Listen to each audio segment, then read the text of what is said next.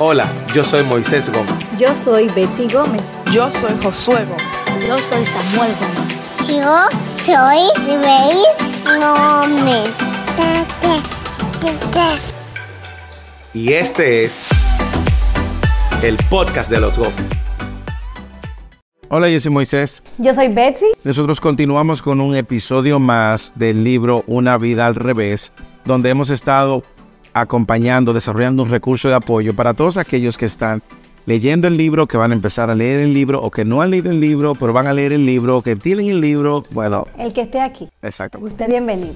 Bueno, el episodio de hoy justamente eh, habla de cómo el Evangelio le trajo un giro a nuestro matrimonio. El título del, del episodio del capítulo es una respuesta coherente, el Evangelio en el matrimonio. Yo quiero antes de iniciar hablando de este material y desarrollando el recurso para este capítulo, eh, redirigirlos a los capítulos donde hablamos, exponíamos lo que es el Evangelio. ¿Por qué? Porque si usted arranca en este episodio sin haber considerado esos capítulos, mucho de lo que vamos a, decir y entender y, y, lo que vamos a ver lo va a dejar un poco en, la, en el aire. Por lo tanto, lo remitimos una vez más a esos dos episodios donde hablábamos de qué es el Evangelio y cómo el Evangelio lo cambió todo. Así es, yo me recuerdo, porque así comenzamos el capítulo del matrimonio, el capítulo 9, que nos remontamos al día de nuestra boda. Ese fue un día muy especial. Súper especial. ¿Cómo fue cuando te pedí la mano? Claro, bueno, no entremos ahí, porque ya eso es un tema muy espinoso. si no, llamo a mi mamá para que participe aquí. Ok, bueno, sucede que Moisés y yo nos estamos casando estamos frente al pastor, la ceremonia va muy linda, yo me recuerdo que tu mamá habló unas palabras preciosas, eh, cantaron, estaban nuestros amigos, nuestros familiares y todo estaba como fluyendo tan amenamente hasta que el pastor nos pide que pronunciemos nuestros votos.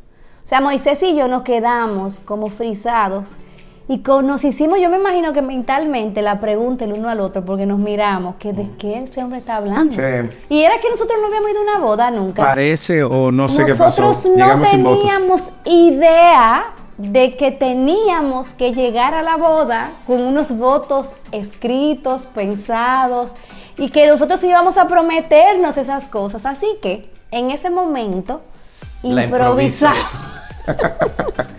Improvisamos en ese momento todo lo que dijimos. Yo, ¿quién fue que comenzó? Tú fuiste Fui el yo primero. que comencé. Pero para ti era muy fácil porque Moisés improvisar es como parte de su naturaleza. Pero ya tú sabes, o sea, yo que ya me veía como una niña que estaba haciendo la primera comunión el día de mi boda con ese vestido blanco.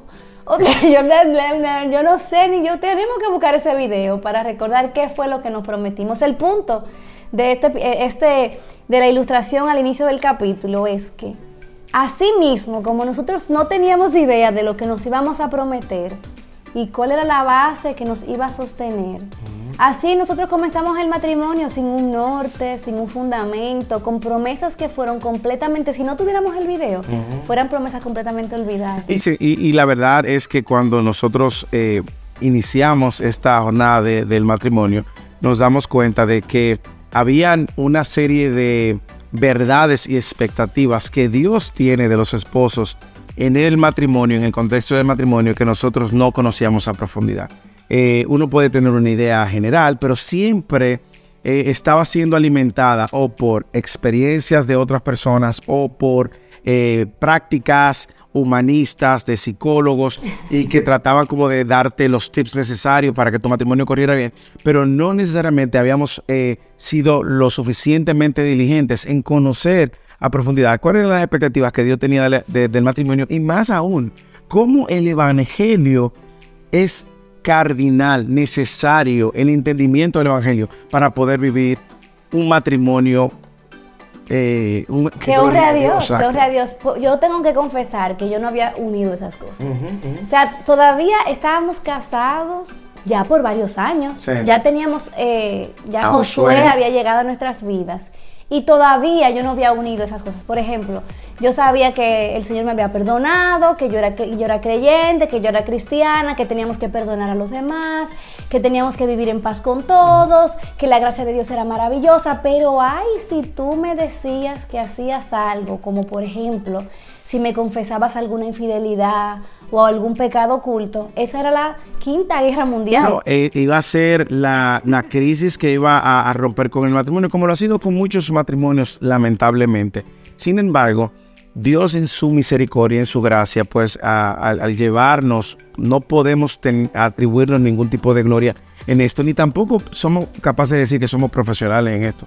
Pero nosotros podemos reconocer que la gracia de Dios nos permite entender el Evangelio y vemos ahora cómo el Evangelio no solamente redime todo en el matrimonio, sino que también sostiene el matrimonio, lo cual hace que entender el Evangelio a profundidad o con claridad ayuda a que en cualquier tipo de relaciones, sobre todo la del matrimonio, pues usted pueda poner en práctica lo mismo de lo que usted ha sido receptor. ¿A qué nos referimos? Bueno, la gracia de Dios, el perdón, el extender misericordia, el ser paciente, el conocer algo tan simple que tú estás casado con un pecador o una pecadora que te va a fallar en cualquier momento, pero que tú eres peor pecador o peor pecadora que tu propio cónyuge. Y que yo creo que el punto de tensión que había entre nosotros era que aún nosotros éramos creyentes, aún que decíamos que habíamos creído el Evangelio, nosotros no sabíamos cómo lidiar con el pecado. Era que nosotros, el entendimiento de nuestra condición pasada, antes de que la gracia de, de Dios nos alcanzara, como que simplemente nos pasa por encima porque de repente comienzo a sorprenderme si mi cónyuge hace tal o cual cosa porque se me olvida que es un pecador. Se me olvida que soy una pecadora y no tengo idea de cómo lidiar o desenmarañar eh, como los problemas que habían entre nosotros. En la iglesia, maravilloso, pero cuando se trataba como de resolver, buscábamos alguna cinco pasos de un experto, lo que me dijo mi amiga, no le aguante nada a ese hombre, ten cuidado. Y la manera como la sociedad misma, eh, la base sobre la cual la sociedad ha construido el matrimonio, entendiendo justamente de que, como tú bien dices, no le aguantes nada a nadie. Y, y nosotros sabemos, con eso estamos hablando, no estamos hablando de límites que se traspasan y ponen en riesgo la seguridad del otro, sino en discusiones muy triviales donde si te ofendía o si te lastimaba, ya eso podía traer una ruptura definitiva, o si mentías o si tú descubrías que yo te mentía, ya entonces eso laceraba la confianza para el resto del matrimonio. Sin embargo, yo creo que el punto en común, que viene muy relacionado con el episodio anterior y también con lo los, los episodios anteriores, es que mientras más nos exponíamos a las escrituras, más conocíamos de dos cosas, del carácter de Dios, más conocíamos de la condición del hombre y la tercera cosa, más conocíamos de cómo Dios nos alcanza por gracia. Y es ese entendimiento de conocer a este Dios santo, este Dios justo, conocer nosotros como pecadores infieles, que hemos ofendido a un Dios justo y con consecuencia de la manera como hemos ofendido a un Dios, de una manera, eh, si se puede decir, y infinita, porque hemos ofendido a un Dios infinito en nuestro pecado y nuestra rebeldía, como Dios nos extiende gracia y no- nos, no- nos extiende misericordia y no nos castiga como nosotros merecemos y nos da una gracia y un perdón que nosotros no merecemos. En la medida que fuimos entendiendo eso y cómo ahora eso no solamente es un conocimiento que está llamado a quedarse en nuestra cabeza, sino a ponerse en práctica en el día a día en todas las relaciones y sobre todo fundamentalmente en la del matrimonio. Yo creo Fue revolucionando nuestro, nuestra vida. Y nuestra falta de entendimiento del Evangelio, yo creo que nos había convertido hasta ese momento en expertos como en fingir. El hecho de que, por ejemplo, éramos líderes en la iglesia, eh, liderábamos jóvenes, que muchos de ellos estaban casi todo el tiempo eh, involucrados en nuestra vida o En en, nuestra casa, en reuniones, en reuniones de planificación de campamento, no sé qué, pero nos habíamos hecho expertos en ocultar la, la realidad que, ajá, que se vivía en, en las cuatro paredes de la casa cuando todos se iban. Y una realidad también más profunda, que era la realidad personal de cada quien, porque eh, eh, justamente el, el- el- el mantener mucho de, de nuestro pecado y mucho de nuestra falta eh, escondido en y la eso oscuridad. era eso tenía su lugar, ¿por qué? Porque como pensábamos que teníamos que siempre dar la mejor cara, porque dependía de nosotros el hecho de que Dios nos, nos siguiera usando, pensábamos que era muy importante que la gente nos viera en victoria Porque- y y, también- había mucho pecado oculto. y nuestra identidad estaba eh, descansaba sobre la base de lo que hacíamos Del desempeño. y éramos y no sobre la base de lo que Cristo es, Él está haciendo y ha hecho nuestras vidas.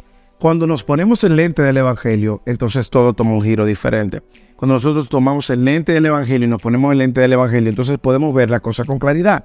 Y dentro de las cosas con claridad que nosotros pudimos ver era, primero, nuestro pecado y nuestra propia falta ante Dios primero al no honrarlo y eh, al otro también al fallarle al otro. Yo creo que quizás hay muchos hombres que nos están viendo que a lo mejor se identifican con tu testimonio y que quizás tú puedes animarlos a ellos a mirarse a la luz de lo que Cristo ha hecho para que puedan encontrar la libertad de confesar sus pecados, porque uno de los puntos de tensión entre nosotros era que era precisamente eso, que tú tenías unos pecados ocultos de los cuales te avergonzabas y no sentías esa libertad de caminar en transparencia, lo cual entonces alimentaba mis dudas constantes y era como un delirio de persecución que se, que se producía. Y que en ocasiones producida por lo mismo y en ocasiones producida por tu propio pecado. Pues, pues, porque, precisamente. porque había ocasiones donde tú veías donde no había. Sí, sí, sí. Exactamente. Totalmente. Entonces, mira, yo creo, Betsy, que la, la mayor recomendación viene primero en conocer a Dios, porque yo creo que en la medida que tú conoces a Dios y te expones cada vez más a la palabra, tú te vas a dar cuenta, tú vas a darte cuenta la, la importancia de caminar en luz. O sea, no, no, no atesorarte a ti más que a, a Dios, no atesorar, no amarte a ti más de lo que amas a Dios. Y yo creo que esa sería mi primera recomendación, porque creo que lo demás viene dado por una convicción que el mismo Espíritu de Dios pone Amén. al traer eso. Y yo he tenido conversaciones con, ah, con hombres que me han escrito por Instagram y, y- y he, he sido más detallado al conocer un poco más su caso. Porque hay, varios elementos, no solamente el tú conocer más tu identidad en Cristo, sino también el que tu cónyuge pueda conocer más también de esa identidad en Cristo. Entonces, mi recomendación puede ser sumérgete en la verdad de su palabra, conoce más acerca de Dios y su evangelio y obedece lo que Dios dice de, cómo la libertad que Él nos da al, romper la cadena de nuestros pecados y mucho más cuando uno lo puede traer a la luz. Sabes que no es tan fácil como suena, pero los resultados son muy gloriosos y muy buenos. Son transformadores y, y confiar en la obra del Espíritu Santo también, obrando en ti y en tu cónyuge. Sí, yo creo que eso fue como una revolución en nuestras vidas. O sea, el hecho de encontrarnos completamente justificados delante de Dios. El hecho de entender y reconocer que lo único que nos hace aceptos delante de la presencia de Dios es la obra perfecta de Cristo y verlo como una provisión para nosotros poder abrazar esa verdad y dejar de eh, abrazar nuestra eh, injusticia, nuestro pecado.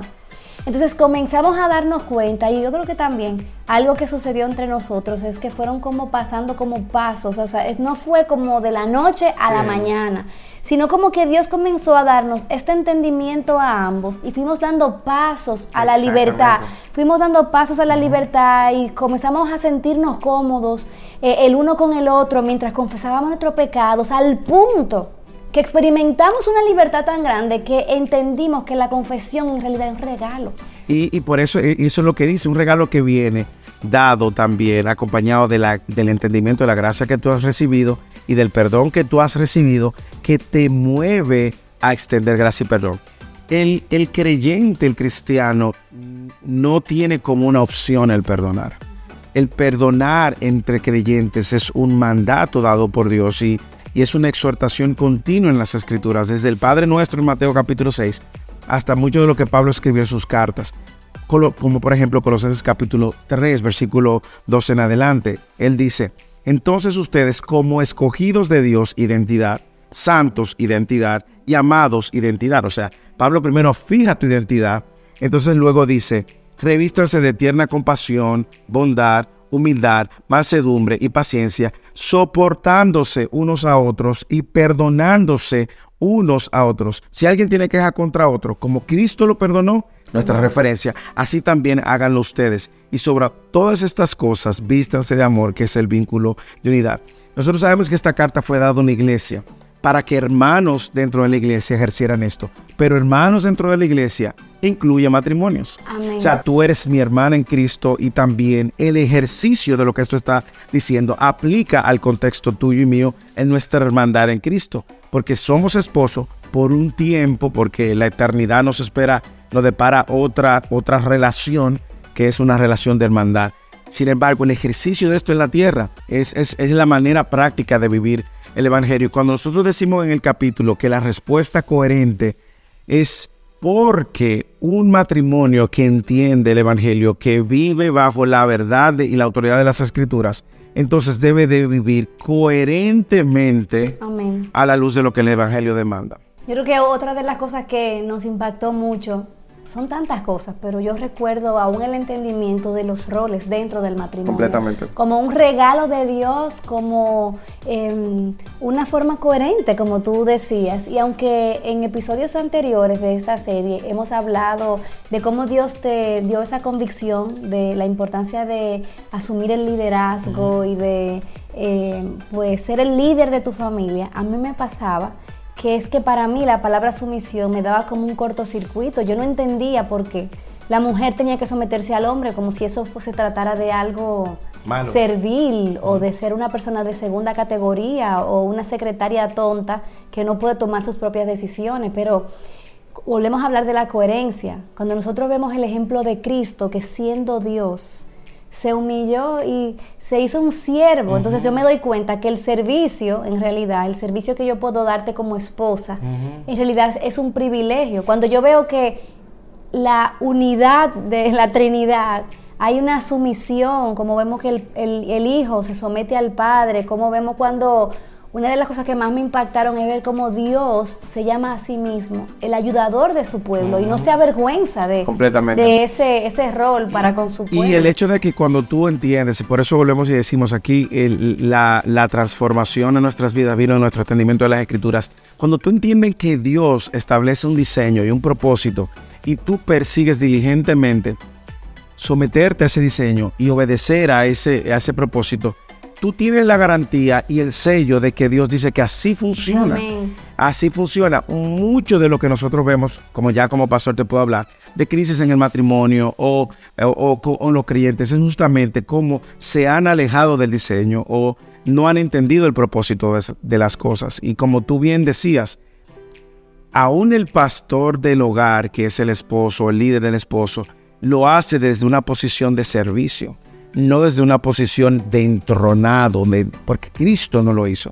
Lo hace de una posición de servicio y un servicio sacrificial. Por eso, en la medida en que nosotros, nuestros corazones eran permeados de esta verdad, salía la confesión, pero también abrazábamos lo que Dios había dicho que era bueno. Y qué maravilloso, Moisés, perdóname, que precisamente la forma como Dios, eh, lo que Dios utiliza para mostrar una, una imagen al mundo del Evangelio es precisamente la relación de Cristo con su novia, con su iglesia. Entonces, sí podemos ver a Cristo siendo Dios, el Salvador, que demuestra su amor dando su vida, que ejerce su liderazgo como un siervo, como tú decías, pero vemos a la iglesia recibiendo este liderazgo, liderazgo piadoso, Y sometiéndose. sometiéndose a su autoridad, sometiéndose a su liderazgo. Qué maravilloso, o sea, y qué maravillosa esa imagen tan complementaria de cómo un hombre y una mujer juntos pueden contar esta, este gran misterio del matrimonio que no inició ayer, sino Sí. que inició desde la creación. Y a mí me gusta algo que escribimos en el, en el, en el libro, en la página, creo que 136. Dice, el punto que necesitábamos entender era que el Evangelio nos estaba llamando a la acción en el área más vulnerable de nuestra relación, pero no en nuestras fuerzas, sino en el poder del Cristo resucitado. Amén. En, en otras palabras, ese Evangelio nos salva, nos equipa, nos faculta, nos prepara y a la vez nos hace dependientes del Señor y de su obra y de su espíritu para nosotros llevar algo a cabo, algo tan glorioso como es el, el matrimonio. Yo creo que nos complicamos mucho, Moisés, porque el llamado más básico para el creyente es que nos ne- ne- neguemos a nosotros mismos, que tomemos nuestra cruz y que sigamos a Cristo. Y si en cada situación, por diminuta que sea en el matrimonio, tomamos esa decisión de servir al otro primero, de negarnos a nosotros mismos, de amar a nuestro cónyuge como a nosotros mismos, dime. ¿Cómo no vamos a prosperar y Ay, cómo no vamos ay, a florecer? Es un diseño que garantiza un éxito. Es caminar conforme a la voluntad de Dios. Y lo que me, me agrada al saber de todo esto es que no terminamos de graduarnos. Es algo que diariamente tenemos que seguir ejercitando porque de una manera u otra yo te sigo fallando, de una manera u otra tú me sigues fallando, pero cuando No tanto. pero cuando sí, tú eres más piadosa. Ay, pero no, cuando regresamos, cuando regresamos a la base del evangelio, nos recordamos mi llamado de extenderte gracia. Usted preguntará, cuando usted habla del evangelio y el evangelio, bueno, una vez más los remitimos a los capítulos donde, dos capítulos donde hablamos de eso, pero es algo tan sencillo como si tu esposo o tu esposa te ha ofendido de una manera u otra, el llamado que tienes si eres creyente, y digo si eres creyente porque no le podemos demandar a un no creyente que eh, eh, viva como un creyente, es perdonar, es extender gracia.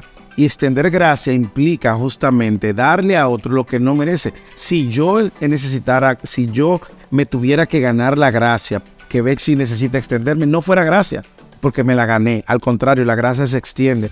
Y yo recuerdo que en todo este proceso y esta revolución, la primera en confesar fuiste tú. Y, pero yo tenía mi cosa adentro, entonces yo dije, bueno. Yo te confesé una pajita y tú tenías Y yo tenía ahí un almacén. Sin embargo, el extender gracia es un ejercicio continuo en el matrimonio. Mientras vivamos en este lado de, de- de- la eternidad, es un ejercicio continuo el extender perdón. Es un ejercicio continuo también ser paciente. Es un ejercicio continuo amar y servir sacrificialmente. Por lo tanto, no crea que si lo hiciste una vez o no crea que tú mereces más porque tú no pecarías de esa manera. Todos, y eso es lo que nos recuerda el Evangelio, Amén. todos somos capaces de ser los peores pecadores. Amén. Y si no lo somos, es por la misericordia Misericordia y la gracia de. Dios. Amén. Así es. Se nos acabó el tiempo de este. El ancla rapidísimo es que la respuesta coherente de- al evangelio en el matrimonio es dar al cónyuge lo que hemos recibido de Dios. Amén. Así que si has recibido gracia, perdón, misericordia, amor, favor, lo más coherente es que eso sea lo que tú entregues a tu cónyuge. Que el Señor te bendiga y nos vemos la próxima semana en un episodio más en el, po- en el podcast de los Gómez y en esta jornada de Una Vida al Revés. Bye. Y este es el podcast de los Gómez.